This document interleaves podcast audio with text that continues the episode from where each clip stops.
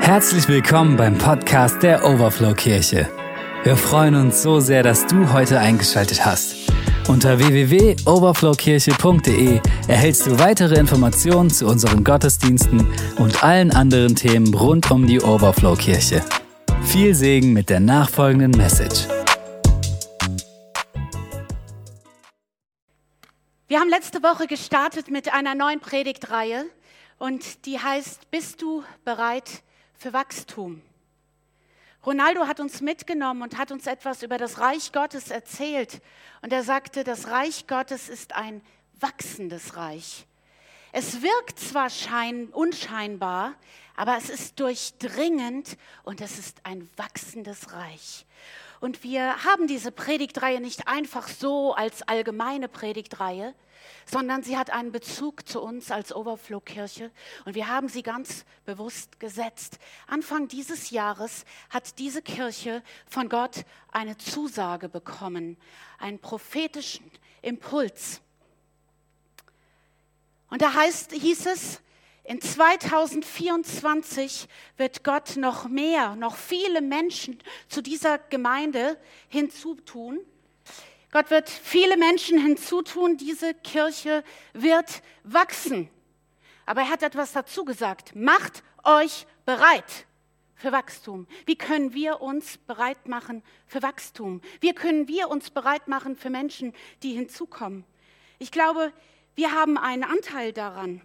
Der Heilige Geist bereitet Herzen vor und schenkt Glauben, aber wir sind es, die die gute Botschaft weitergeben. Wir sind es, die das Evangelium von Jesus Christus weitergeben. Bist du in der Lage, das Evangelium in Worte zu fassen? Das ist ein wichtiger Punkt.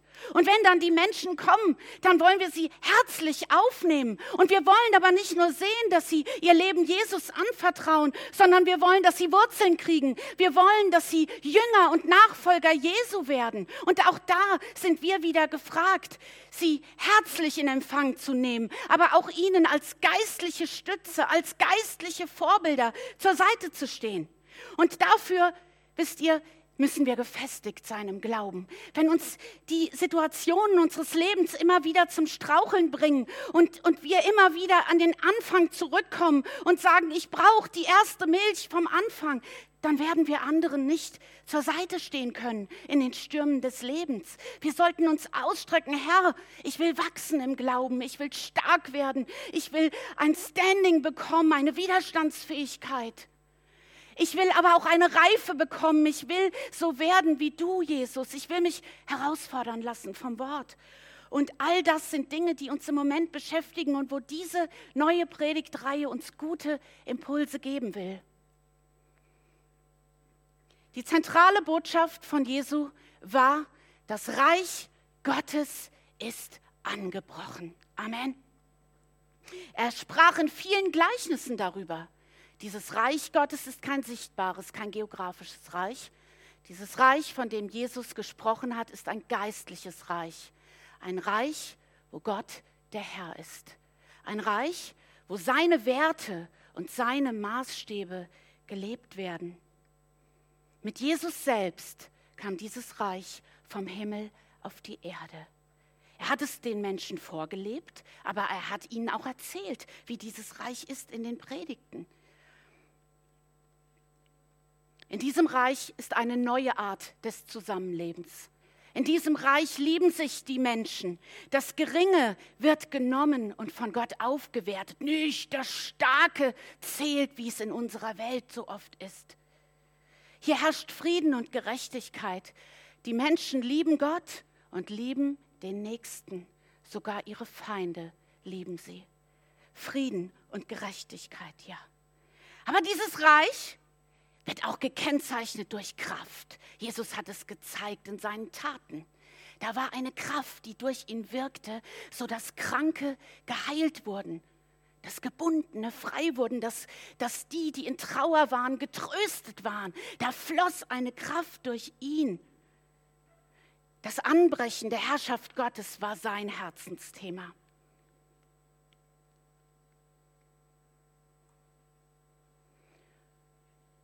Und so sagt er in Markus, jetzt ist die Zeit gekommen, Gottes Reich ist nahe, kehrt um zu Gott und glaubt an die rettende Botschaft.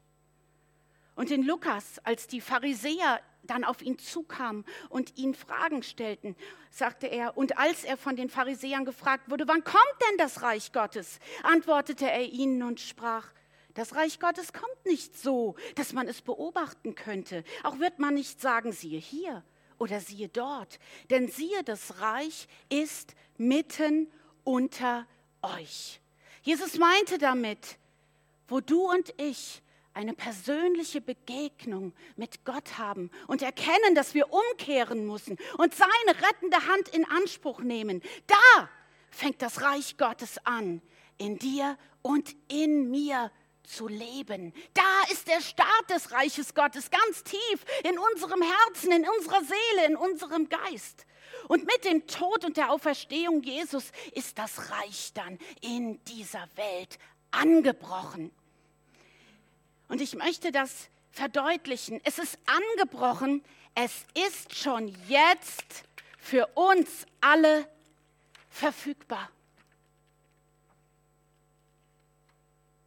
Schon jetzt mit Jesus gekommen. Und was bedeutet dieses mitten unter uns? Die alten Kirchenväter haben gesagt, mitten unter uns heißt, es ist in meinem Mund und es ist in meinem Herzen. Es ist in meinem Herzen. Alles, was in meinem Herzen ist, das ist mir wichtig. Dem gebe ich Bedeutung, dem gebe ich Raum, so wie einem geliebten Menschen. Und es ist in meinem Mund. Es bleibt nicht innerlich, sondern es wird nach außen getragen. Was im Herzen ist, geht der Mund über. Und es nimmt weiteren Raum. Und das Reich Gottes wird überall da sichtbar, wo wir Gottes Liebe leben wo wir seine Werte leben, aber auch wo die Kraft Gottes durch uns wirkt und wir die Taten tun, die Jesus getan haben. Seine Kraft ist eine Ausstattung, die gibt er seinen Kindern. Das ist kein Hokuspokus, das ist keine menschliche Anstrengung. Das, was Jesus getan hat, das dürfen und das sollen wir auch tun. Er hat uns die Autorität dafür gegeben, die Kraft des Himmels. Jesus hat aber auch Botschaften über das Reich Gottes gebracht, die anders klangen. Als die Jünger sagten, wie sollen wir beten, sagte er ihnen, das war das. Dein Reich komme, dein Wille geschehe wie im Himmel, so auf Erden. Wir bitten heute noch regelmäßig im Vater unser, Herr, dein Reich solle kommen. Und in Offenbarung heißt es, ach, der Vers ist nicht dabei, macht nichts, ich lese ihn so vor. Und Johannes sagt in Offenbarung, und ich sah einen neuen Himmel und eine neue Erde, und Gott wird abwischen alle Tränen von ihren Augen, und der Tod wird nicht mehr sein, noch Leid, noch Geschrei, noch Schmerz wird mehr sein, denn das Erste ist vergangen. In beiden Versen beschreibt Jesus einen zukünftigen Ort, einen Ort, der in dieser Art, in dieser Vollendung noch nicht da ist. Noch ist nicht jede Träne getrocknet, noch ist nicht jede Krankheit geheilt, noch jetzt ist nicht jedes Elend und Leid aufgelöst. Ein zukünftigen Ort, ein Ort, in Ewigkeit, der auf uns wartet und der wunderbar und perfekt sein wird. Aber das Wort Gottes zeigt, es ist noch nicht. Beides, beides beschreibt Jesus. Es ist wie zwei Seiten einer Medaille. Schon jetzt und noch nicht. Und jetzt darfst du zu Recht fragen, was soll das bedeuten? Das sind zwei völlig entgegengesetzte Dinge. Ist das Reich Gottes, ist die Kraft denn schon jetzt verfügbar oder ist sie noch nicht verfügbar? Das bringt mich, das bringt mich in ein Spannungsfeld hinein. Und wisst ihr was? Beides ist richtig. Beides ist die Wahrheit Gottes. Es ist gegenwärtig. Es ist schon jetzt angebrochen. Aber es ist auch zukünftig weil es noch nicht in Vollendung da ist. Und das bringt uns aber in unserem Leben in ein Spannungsfeld. Aaron, darf ich dich bitten, nach vorne zu kommen? Das Reich Gottes steht in einer Spannung von schon jetzt und noch nicht. Und ich will euch zeigen, wie sich das anfühlt. Und das ist das Thema meiner Predigt. Spannung aushalten. Es ist so, als würden wir im Leben mit dem einen Bein auf der Seite stehen. Schon jetzt ist alles verfügbar. Aber immer wieder erleben wir, dass die Krankheit nicht weggeht, dass sogar Menschen sterben. Und das andere Bein ist da, das ist für den Himmel vorgesehen. Das ist für die Ewigkeit vorgesehen. Könnt ihr euch vorstellen? Ich stehe da nicht oben, er steht für mich oben. Das ist Spannung in den Beinen. Und je länger wir da stehen, fangen die Beine an zu zittern. Wir fangen an. Zitterst du schon? Das ist gut. Das ist schwer. Und ich will euch zeigen, was bedeutet das. Du betest für Heilung, du betest für das Eingreifen Gottes, du betest für ein Wunder. Und manchmal erlebst du es, aber manchmal erlebst du es nicht. Das macht was mit uns. Du bekommst eine Zusage Gottes, eine Prophetie. Sie ist so tief in deinem Herzen. Du hast ein Zeugnis dafür. Aber du wartest schon ewig. Und sie ist immer noch nicht in Erfüllung. Wird Gott es in dieser Welt noch schenken? Oder, oder war es ein Traum? Du wartest auf schon jetzt, aber du erlebst noch nicht. Oder du betest für etwas und es kommt anders, als du es dir gewünscht hast. Statt dass der Kranke gesund wird, stirbt er. Anstatt dass die Tür aufgeht, geht sie unwiderruflich zu.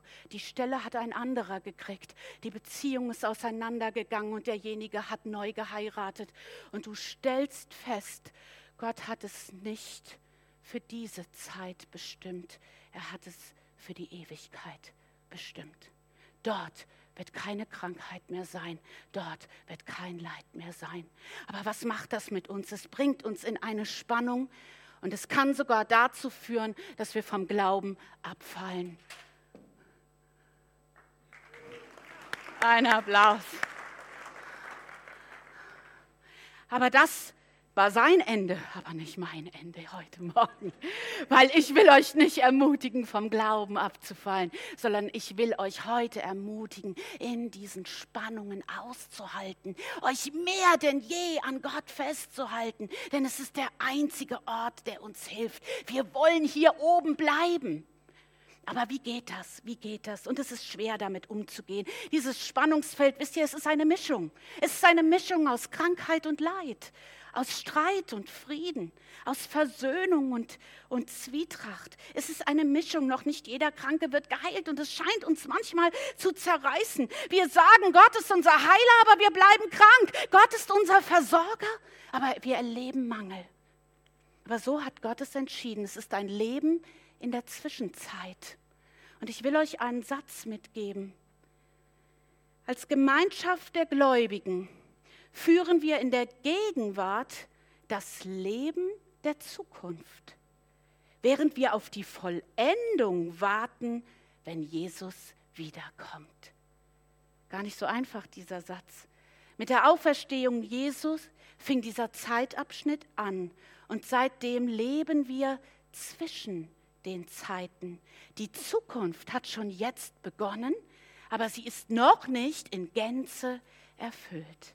Und ich frage euch, ich frage mich selber, wie können wir diese spannungsgeladenen Situationen in unserem Leben besser aushalten? Wie können wir darin stark werden? Wie können wir siegreich werden? Und wie können sie uns vielleicht sogar zum Guten dienen? Das sind Dinge, denen wollen wir heute nachgehen, sodass wir lernen, mit den Spannungen umzugehen und darin glaubensstärker zu werden, reifer zu werden, sodass wir anderen, die Gott uns hinzutut, zur Seite stehen können wenn sie kommen mit dem Leid, was wir schon erlebt haben und wir wissen aus Erfahrung, wie es ist. Und so ist mein erster Punkt. Wie gehen wir an dieses Dilemma ran? Wisst ihr, was ich denke, wie wir rangehen sollen? Jetzt kann ich es gar nicht lesen. Ist da diese Folie voller Glauben?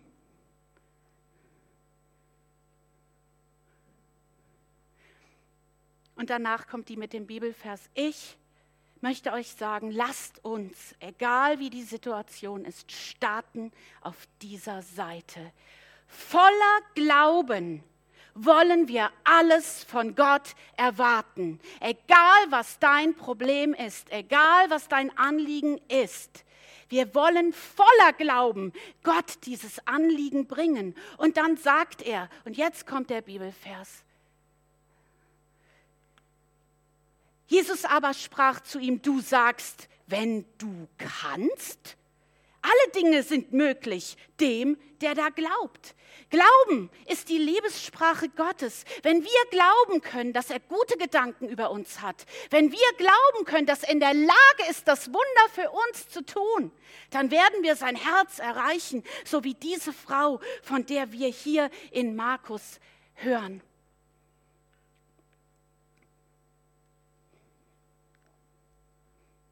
Und da war eine Frau, die hatte den Blutfluss seit zwölf Jahren und hatte viel erlitten von vielen Ärzten und all ihr Gut dafür aufgewandt. Und es hatte ihr nichts geholfen, sondern es war noch schlimmer mit ihr geworden.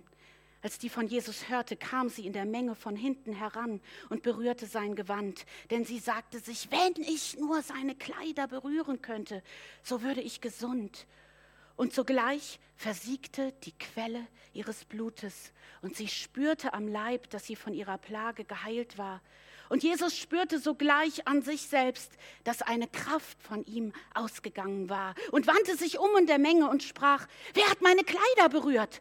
Und seine Jünger sprachen zu ihm, du siehst, dass dich die Menge umdrängt und fragst, wer hat mich berührt? Und er sah sich um nach der, die das getan hatte. Die Frau aber fürchtete sich und zitterte, denn sie wusste, was an ihr geschehen war.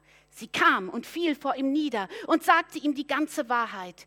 Er aber sprach zu ihr, Tochter, dein Glaube hat dich gesund gemacht. Geh hin in Frieden und sei gesund von deiner Plage.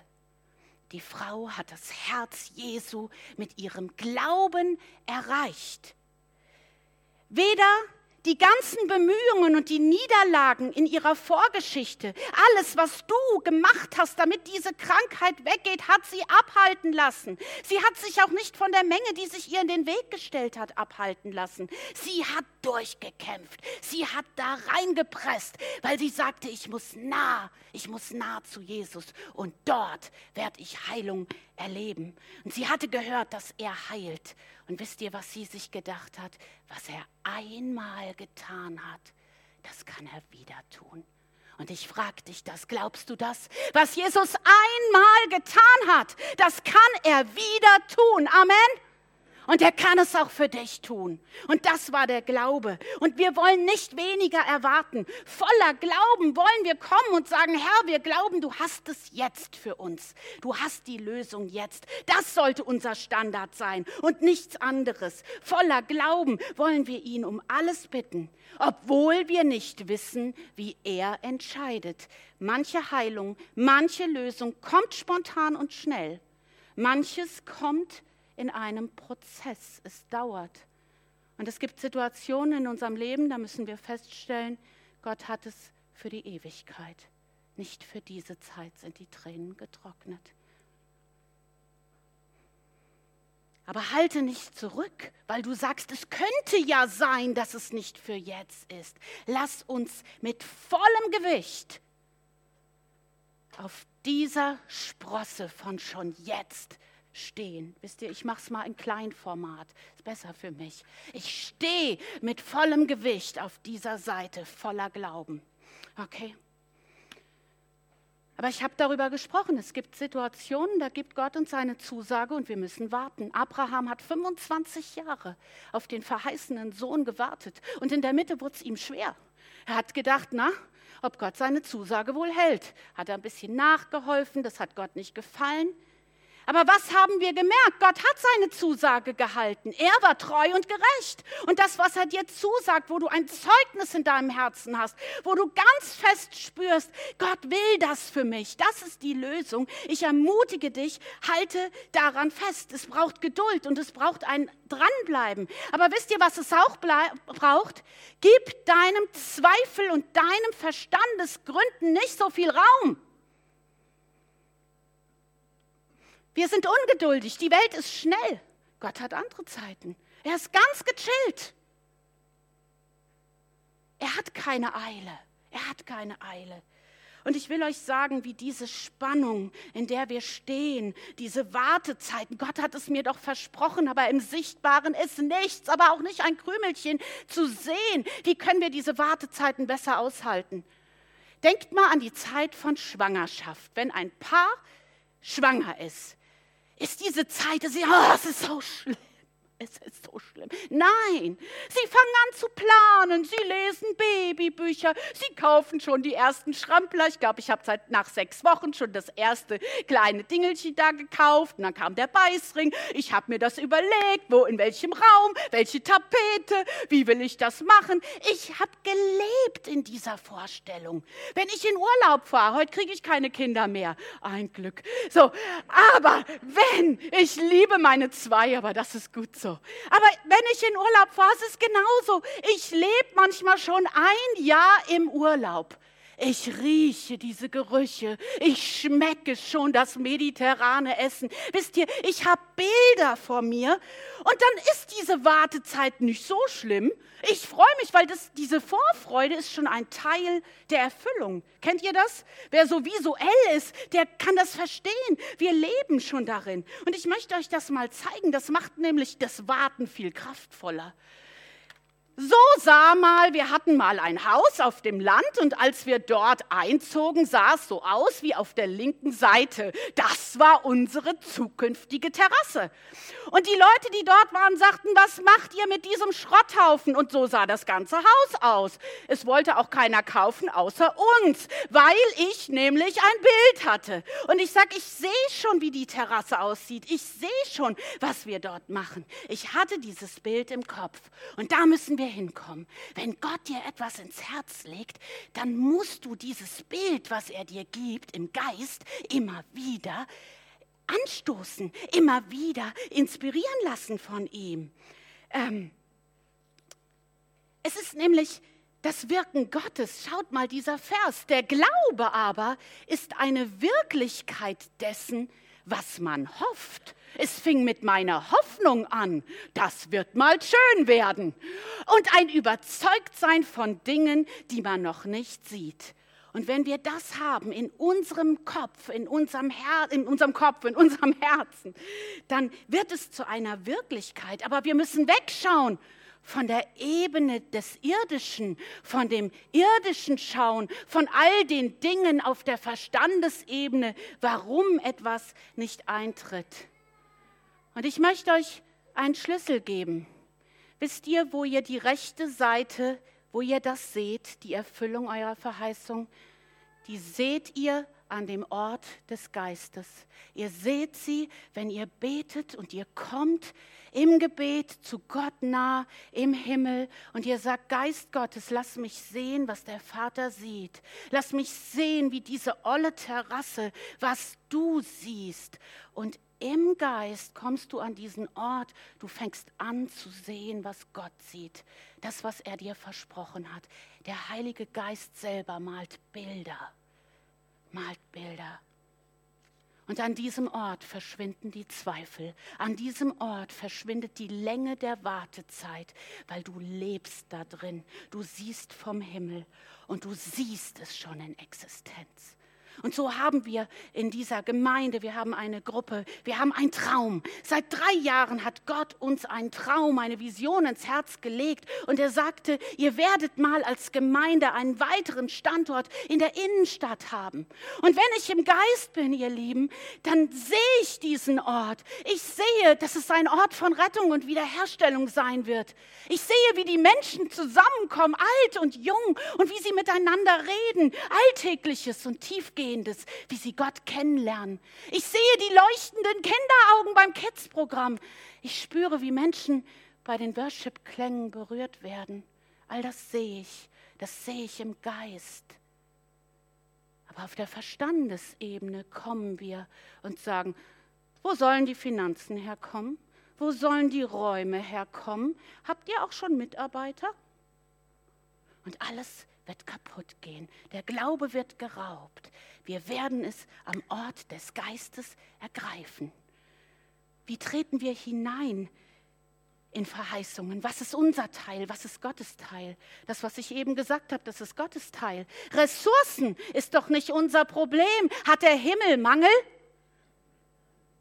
Wenn Gott uns eine Vision gibt, dann wird er die Rechnung bezahlen, ihr Lieben. Wenn er uns an den Tisch einlädt, dann wird er das Essen bereiten, dann wird er das Geld dafür bereitstellen. Das ist doch nicht unsere Aufgabe. Und das müssen wir verstehen. Aber was ist unsere Aufgabe? Wir warten.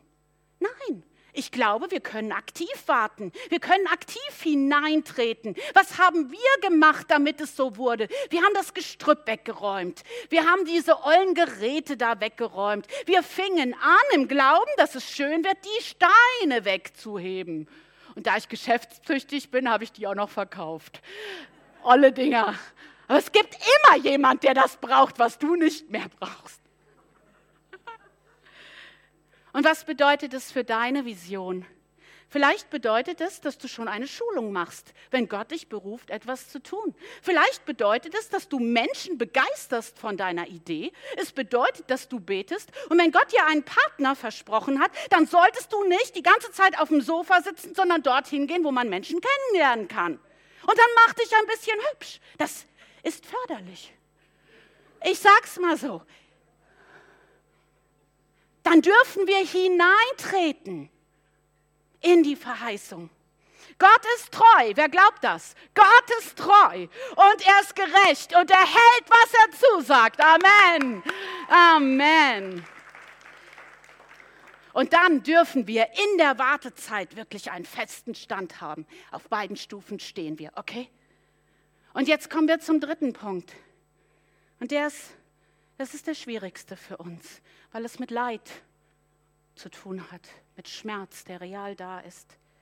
Was ist, wenn wir beten und es kommt anders, als wir es uns erhofft, als wir es uns gewünscht hätten? Wir beten für Heilung, aber die Krankheit bleibt. Es tritt sogar der Tod vielleicht ein. Wir beten für Frieden in Beziehungen, aber die Streitigkeiten verfestigen sich, die Fronten verhärten sich. Wir beten für die geöffnete Tür, aber du merkst, diese Tür, die ist zu und die wird nicht mehr aufgehen. Gott, in diesen Zeiten, sag doch mal, wo ist jetzt dein anbrechendes Reich? Wo ist denn diese Kraft, die schon verfügbar ist? Jesus hat sie doch gehabt. Wieso erlebe ich es nicht? Wo ist das denn? In diesen Momenten ist es schwer und wir merken auch als Christenleben, kann traurig sein, kann brutal sein, auch als Christen erleben wir Schicksalsschläge, die uns rütteln und schütteln. Und das ist schlimm und das will ich nicht wegdrängen. Und das hat heute Morgen hier auch einen ganz großen Platz. Was wir bedenken müssen, die Bibel verheißt uns nicht, dass wir nur Gutes erleben, nur Gutes. Die Bibel verspricht uns nicht, dass wir nur gesund sind, dass wir alle Sicherheiten haben, dass wir immer auf Wolke 7 schweben. Das ist das Wohlstandsevangelium. Das verheißt uns die Bibel nicht. Aber sie verheißt uns, dass Jesus mit uns ist.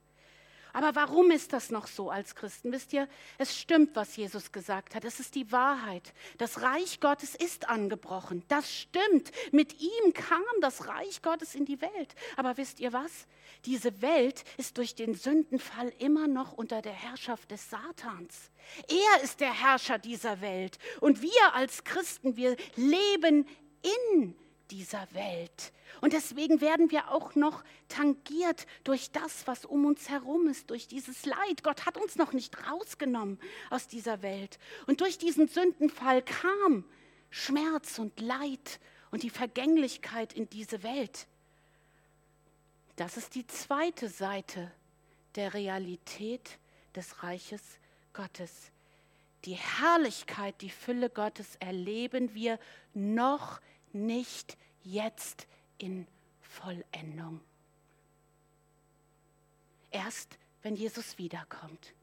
Erst dann am Ende der Zeit. Und ich frage dich, du hast Jesus dein Okay gegeben. Als du ihm dein Leben gegeben hast, hast du gesagt, du sollst Herr in meinem Leben sein. Haben wir diese Courage, haben wir dieses Standing zu sagen, in guten und in schlechten Zeiten. Und Herr, wenn du die Entscheidung triffst, ich werde es dir in der Ewigkeit geben, ist er noch unser Herr? Darf er noch unser Herr sein? Darf er noch entscheiden, was in unserem Leben ist? Das sind die Zeiten, wo wir gefordert sind. Das sind die Zeiten, wo wir gerüttelt sind. Nicht da, wo wir die Wunder erleben und sagen, oh Herr, du bist toll, sondern die Zeiten, wo es schwer ist, können wir dann noch sagen, Herr, mein Herz bleibt bei dir, auch jetzt. Es gibt Dinge, die machen erst Sinn im Licht der Ewigkeit. Wir verstehen sie nicht. Wir können sie immer nur wieder mit versuchen, mit den Augen Gottes zu verstehen. Und trotzdem kommen wir an den Punkt, dass wir sagen, ich verstehe nicht, warum ist das passiert? Warum ist es mir passiert? Was soll ich tun jetzt? Wie kann ich es ändern? Ich kann es auch nicht steuern. Ich kann Krankheit nicht steuern. Ich bin so machtlos. Ich kann auch die Dinge, die ich mir wünsche, nicht in Existenz bringen. Ich bin nicht der Schöpfer. Das Einzige, was du und ich kann, ist uns die Hände Gottes fallen zu lassen. Mehr können wir nicht. Es ist so, wenn wir mit Gott im Gespräch sind, als würden wir manchmal von einem Geheimnis zum nächsten gehen. Wir sind vor Gott und sagen, Gott, ich verstehe es nicht, erklär es mir. Und so ging es auch Paulus, als er in 1. Korinther 13 das sagte. Jetzt sehen wir alles nur wie in einem Spiegel und wie in rätselhaften Bildern. Dann aber in der Ewigkeit werden wir Gott von Angesicht zu Angesicht sehen. Wenn ich jetzt etwas erkenne, erkenne ich immer nur einen Teil des Ganzen. Dann aber werde ich alles so kennen, wie Gott mich jetzt schon kennt. In der Ewigkeit werden wir die Dinge verstehen. Heute noch nicht immer. Aber es ist eine Herausforderung, ihr Lieben, weil besonders wir Christen in der westlichen Welt immer alles verstehen wollen. Wir sind Verstandesmenschen. Und wenn sich etwas nicht für uns ergründet, wenn wir nicht gründen, weshalb und warum und wieso, dann sind wir lost, wir sind hilflos. Das ging nicht in meinen Verstand rein, aber das ist nicht die Ebene, auf der wir Gott begegnen. Geistliches können wir nur geistlich erfassen. Nah bei ihm, an seinem Herzen musst du dich bergen, nicht auf der Verstandesebene. Das funktioniert nicht. Und manche Dinge können wir auch nur im kindlichen Vertrauen Vertrauen nehmen. Wisst ihr, ein Kind, das dem Papa, der Mama vertraut und die Mama sagt, es wird gut, ich bin da, hab keine Angst. Dann das Kind sagt nicht, aber jetzt gib mir bitte die fünf Gründe, warum das jetzt so ist, sondern was macht ein Kind? Es kuschelt sich in die Arme der Eltern und ist damit zufrieden und sagt, Mama, wenn du da bist, Papa, wenn du da bist, wenn es mir schlecht geht, das reicht mir. Und das müssen wir neu entdecken und neu ergreifen. Nicht immer Gott alle Gründe abfragen. Sag mir, warum ist das passiert? Diese Gründe, werden sie deinen Schmerz lindern? Werden sie deiner Seele gut tun? Nein, Gott selber ist es, der dich umhüllen will. Er ist es, der wieder Ruhe bringen will, wenn alles in dir irritiert ist, der dich wieder an diesem Platz verankern will, nah bei ihm. Durchdrungen von seiner Liebe, durchdrungen von seinem Geist. Und wenn du in diesem Leid und diesem Schmerz bist, und vielleicht sitzen heute Menschen hier, die sagen, ich bin in diesem dunklen Tal gerade. Ich habe etwas, von dem ich glaube, es ist endgültig. Der Mensch ist von mir gegangen. Eine Krankheit verfestigt sich. Burnout ist eingetreten. Die Beziehungen sind komplett auseinandergegangen. Und du bist jetzt an diesem Punkt. Dann will Gott heute Morgen dein Tröster sein. Trauern ist biblisch. Wir dürfen trauern und wir dürfen uns Zeit zum Trauern nehmen. Und es ist auch wichtig, wenn alles in dir aufgewühlt ist, dann nimm diese Zeit zu trauern, auch mit Familie, auch mit Freunden. Aber es gibt zwei Arten zu trauern. Entweder sie bringt dich hin zu Gott, zum Tröster, oder sie bringt dich weg und du fällst vom Glauben ab. Wisst ihr, was unsere Stärke als Christ im Leid ist, dass Gott uns Hoffnung gibt. Er gibt uns Hoffnung im Leid. Und diese Hoffnung, das ist diese feste, diese, diese Verankerung, dieser Strang zum Himmel. Wenn er im Leid uns Hoffnung gibt, dann sind wir nicht verloren. Und was ist diese Hoffnung? Ich will euch schnell ein paar Punkte geben. Was ist diese Hoffnung? Wie kann Leid kraftvoll werden in unserem Leben? Und wir lesen es hier mit Hoffnung trauern. Das ist das, was wir brauchen. Und da heißt es in 1. Thessalonicher, ich fand diesen Vers so interessant, man hört ihn so wenig. Kommen wir nun zur Frage nach den Gläubigen, die schon gestorben sind. Es liegt uns sehr daran, Geschwister, dass ihr wisst, was mit ihnen geschehen wird, damit ihr nicht um sie trauert, wie die Menschen, die keine Hoffnung haben. Und das ist unser Vorteil. Im Trauern, im Leid gibt Gott uns Hoffnung, die Menschen, die ihn nicht kennen, nicht haben. Der Heilige Geist ist der beste Tröster, den es gibt. Und als mein Vater gestorben ist, habe ich das erlebt. Kein Zuspruch von Menschen war so stark wie der Zuspruch Gottes. Der Heilige Geist ist ein Tröster, der dich tröstet, als würde er eine warme Decke um dich schlingen. Vielleicht bist du heute Morgen an dieser Stelle, wo du sagst, ich brauche diesen Trost, diese warme Decke Gottes um mich herum. Die erste Zusage Gottes, die dir Hoffnung geben darf, er ist mit dir im Leid. Du bist nicht allein, er hat dich nicht verlassen. Und wenn du an dem Punkt bist, wo du nichts mehr weißt, wo du nicht mehr navigieren kannst, wo du das Gefühl hast, ich ertrinke fast, dann nimm seine Hand, er ist bei dir. Er geht mit dir durch und er wird dir Ruhe und Frieden für deine aufgewühlte Seele geben. Er ist im finsteren Tal mit dir. Und dann heißt es im der Psalmist sagt aber, sei nur stille zu Gott, meine Seele, denn er ist meine Hoffnung. Wenn unbeantwortete Fragen deinen Kopf zermartern, du in einer Spirale bist von Gedanken, die dich nicht nach oben ziehen, sondern immer weiter nach unten ziehen. Weißt du, was der Psalmist sagt, was wir tun sollen? Fordere deine Seele auf, still zu werden. Seele, werde still, Hör auf mit diesen Gedanken, die mich runterziehen, die destruktiv sind. Seele, werde still zu Gott. Seele, geh zu Gott und dort wirst du Ruhe finden. An dem Tisch des Herrn wird deine Seele gesättigt. Du darfst das Abendmahl nehmen. Hier ist die Quelle der Hoffnung. Das Zweite, was ich euch mitgeben möchte, die Hoffnung auf das, was kommt, auf die zukünftige Herrlichkeit. Paulus sagt, verglichen mit der Herrlichkeit, die auf uns wartet, ist das Leid, was wir jetzt erdulden, steht in keinem Gewicht Wisst ihr, das war die Hoffnung, die Jesus hatte. Jesus konnte den Tod am Kreuz ertragen. Er konnte die Schmerzen und die Anschuldigungen ertragen. Warum? Weil er die Hoffnung hatte, wo er hingeht. Die Hoffnung auf den Himmel, die Hoffnung auf den Ort der Herrlichkeit. Es ist eine Hoffnung. Dann wird jedes Träne versiegen. Und darf ich euch etwas sagen?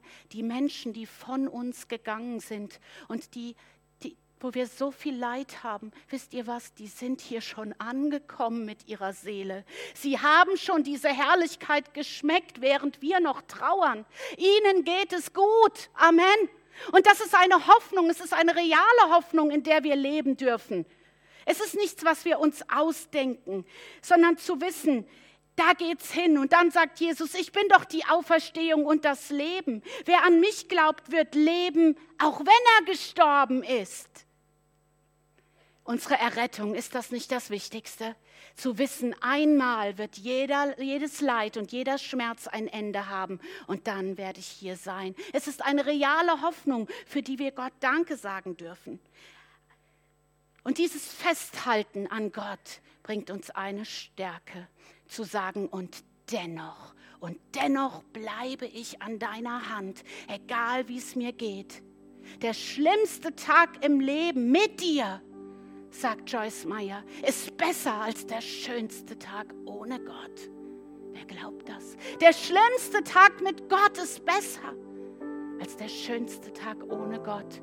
Und ihn Heiler zu nennen, wenn du Verlust erlebt hast, bringt dir die größte Stärke im Leben. Dieses Tal darf der Ort deiner größten Kraft werden. Du hältst fest an ihm, egal was kommt. Wer selbst Leid erlebt hat, kann ein Ratgeber für andere sein. Wir wollen im Leid nicht abfallen von Gott. Wir wollen ihn nicht anklagen. Wir wollen nicht hadern mit ihm. Und ob wir es verstehen oder nicht, lasst uns im kindlichen Vertrauen uns einhüllen lassen von der Decke seines Geistes. Lasst uns im Vertrauen, dass er bei uns ist, uns festhalten. Im Vertrauen im Himmel wird jede Träne abgewischt sein und die, die schon von uns gegangen sind, denen geht's gut. Und wir werden nur einen Moment später ihnen folgen. Dann wird dieses noch nicht so stark in unserem Leben. Und das sind die Momente, wo du sagst, und dennoch, wenn du entscheidest, es kommt in der Ewigkeit, stehe ich auf dieser Stufe und bleibe an dir. Und dann erleben wir alles. Wir erleben schon jetzt, dass er stark wirkt in unserem Leben und wir Wunder erleben. Wir erleben, wie Wartezeiten mit Vorfreude starke Zeiten sein können, wo unser Glaube immer wieder von ihm genährt wird. Aber wir erleben auch, wenn diese Seite eintritt, sie stärkt uns wie nichts anderes. Menschen erleben Wunder und gehen weg von Gott. Aber Menschen, die die schweren Zeiten mit Gott erlebt haben, die haben tiefere Wurzeln. Der nächste Sturm wird sie nicht umhauen. Sie sind gegründet in Gott. Und so dürfen Spannungen in unserem Leben nichts Schlimmes sein, sondern sie dürfen uns gründen in ihm, uns festigen, damit wir, wenn Wachstum kommt, anderen zur Seite stehen können. Amen. Und irgendwann, wenn du an diesem Punkt bist und du merkst, Gott hat es für die Ewigkeit und du hast diese Zeit der Trauer überwunden, und du merkst, es wird schon ein bisschen leichter, dann kommt ein neuer Zeitabschnitt. Ein Zeitabschnitt, wo wieder ein neues Leben aufkeimt, weil Gott ist der Gott des Lebens. Und wo du spürst, da sind wieder diese Gedanken, neue Gedanken, eine Zukunftsperspektive. Gott gibt dir neue Ideen. Er gibt dir neue Hoffnung, wieder Hoffnung. Und jetzt auf einmal macht dieses der Herr ist mit mir und er hat gute Gedanken über mich. Er hat gute Pläne für mein Leben. Und alle Dinge dienen denen zum Besten, die an ihn glauben und nach seinem Ratschluss berufen sind. Dann fängt es wieder an, Kraft zu kriegen. Und Gott baut dich auf. Dieser neue Zeitabschnitt, bis du wieder hier angekommen bist. Und ich möchte diese Predigt schließen mit einem persönlichen Zeugnis. Denn jede dieser Stationen habe ich erlebt.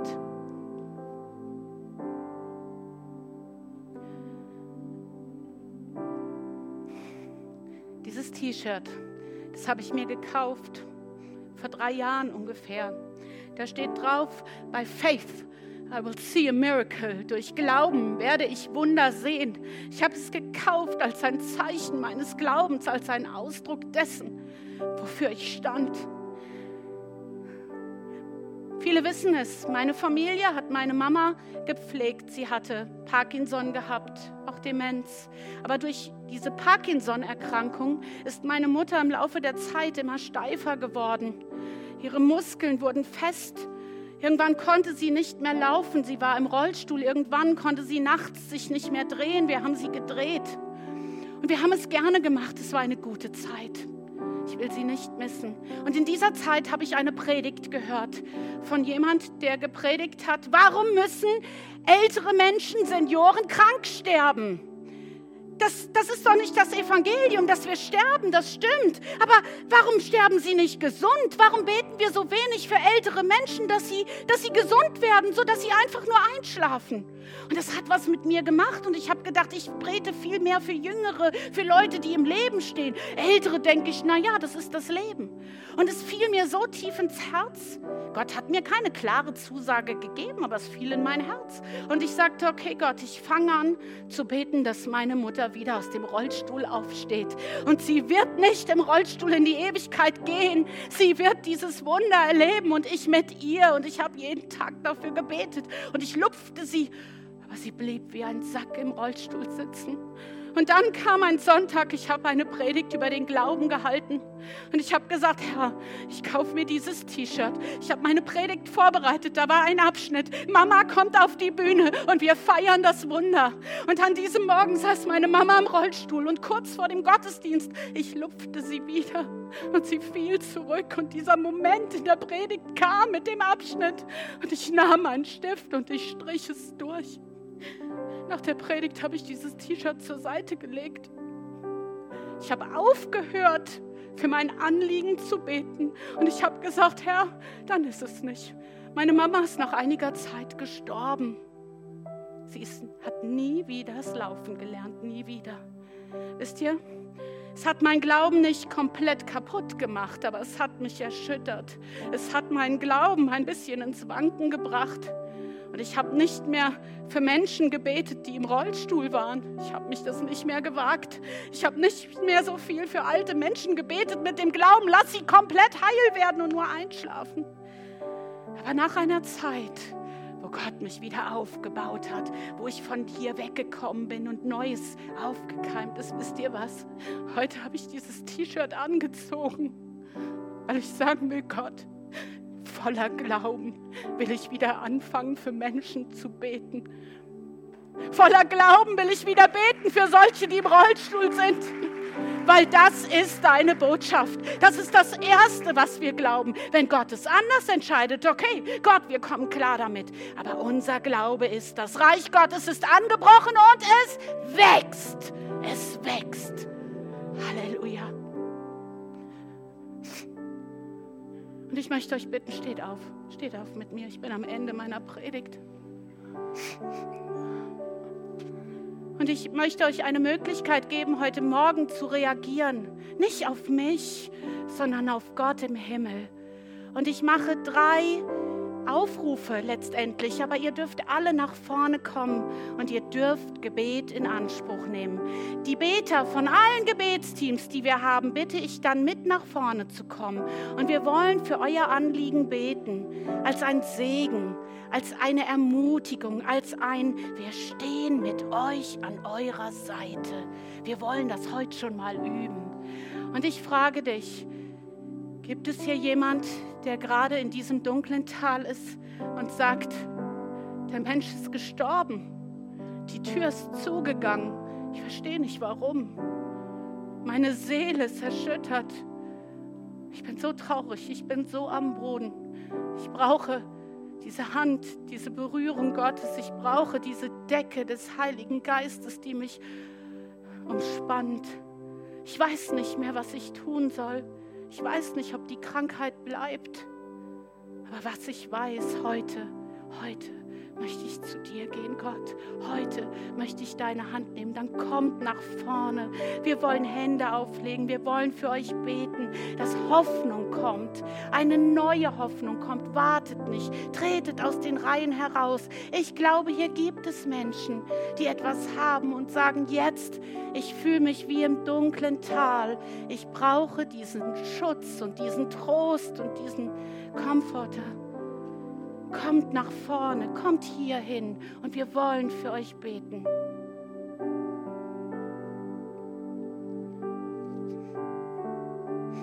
Traut euch, traut euch. Und ich möchte eine zweite Frage stellen. Gibt es jemand, der von Gott eine Zusage bekommen hat, eine Prophetie? Du weißt, es hat Gott hier fest zugesagt, aber sie ist nicht eingetreten. Und du merkst, die Wartezeit ist so schwer geworden und du hast es schon verloren. Dann bitte ich dich, dann komm du auch heute Morgen nach vorne. Und wir wollen beten, dass der Heilige Geist wieder Bilder malt dass der Heilige Geist dir zeigt, wie das aussieht, wie schön das ist. Wir wollen dich neu ermutigen, dass du heute neu wieder diese Zusage nimmst und ergreifst. Dann darfst du auch nach vorne kommen. Und die dritte Gruppe, wenn du sagst, ich brauche ein Wunder und ich will mich heute hier positionieren. Voller Glauben will ich sagen, wenn du es getan hast, einmal getan hast, dann wirst du es wieder tun. Und ich glaube das. Heute Morgen sind Wunder möglich, ihr Lieben. Und lasst euch doch nicht abbringen von eurer Krankheitsgeschichte. Die Frau hat sich doch auch nicht abbringen lassen von all dem, was du schon getan hast. Das will ich gar nicht wissen. Und Gott will es auch nicht wissen. Gott sagt, heute, heute ist der Zeitpunkt der Gnade. Heute bin ich hier. Guck doch nicht zurück, was alles nicht funktioniert hat. Und selbst wenn du schon ganz viel gebetet hast, sagt Gott, komm heute wieder. Heute ist der Tag, wo ich hier bin. Und so bitte ich euch, kommt jetzt einfach nach vorne und nehmt doch das Gebet in Anspruch. Der Erste muss hier loslegen, dann kommen auch die anderen nach. Und wenn die Beter kommen, ihr dürft ihnen kurz sagen, was ist euer Anliegen? Ganz kurz, nicht die ganze Geschichte, aber wir wollen voller Glauben beten. Kommt doch aus den Reihen heraus. Ich meine, ich freue mich, wenn es allen super geht. Ich freue mich, wenn, wenn, wenn wir feiern und jubeln können. Aber meine Erfahrung ist, da ist Leid, da ist Schmerz, da ist Irritation. Kommt doch einfach nach vorne hier, kommt hier an die Bühne ran und wir werden jetzt noch in Lobpreis hineingehen und die Beter kommen und ihr dürft ihnen kurz sagen, was ist euer Anliegen. Und ihr, die ihr Glauben habt, ihr Beter, kommt, warten wir nicht lange, kommt nach vorne, kommt einfach.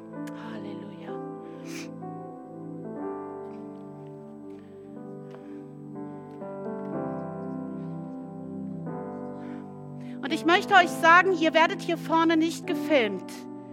Die Kameras sind nicht auf diesen Bereich gerichtet. Ihr braucht keine Angst zu haben, dass man euch im Stream sieht.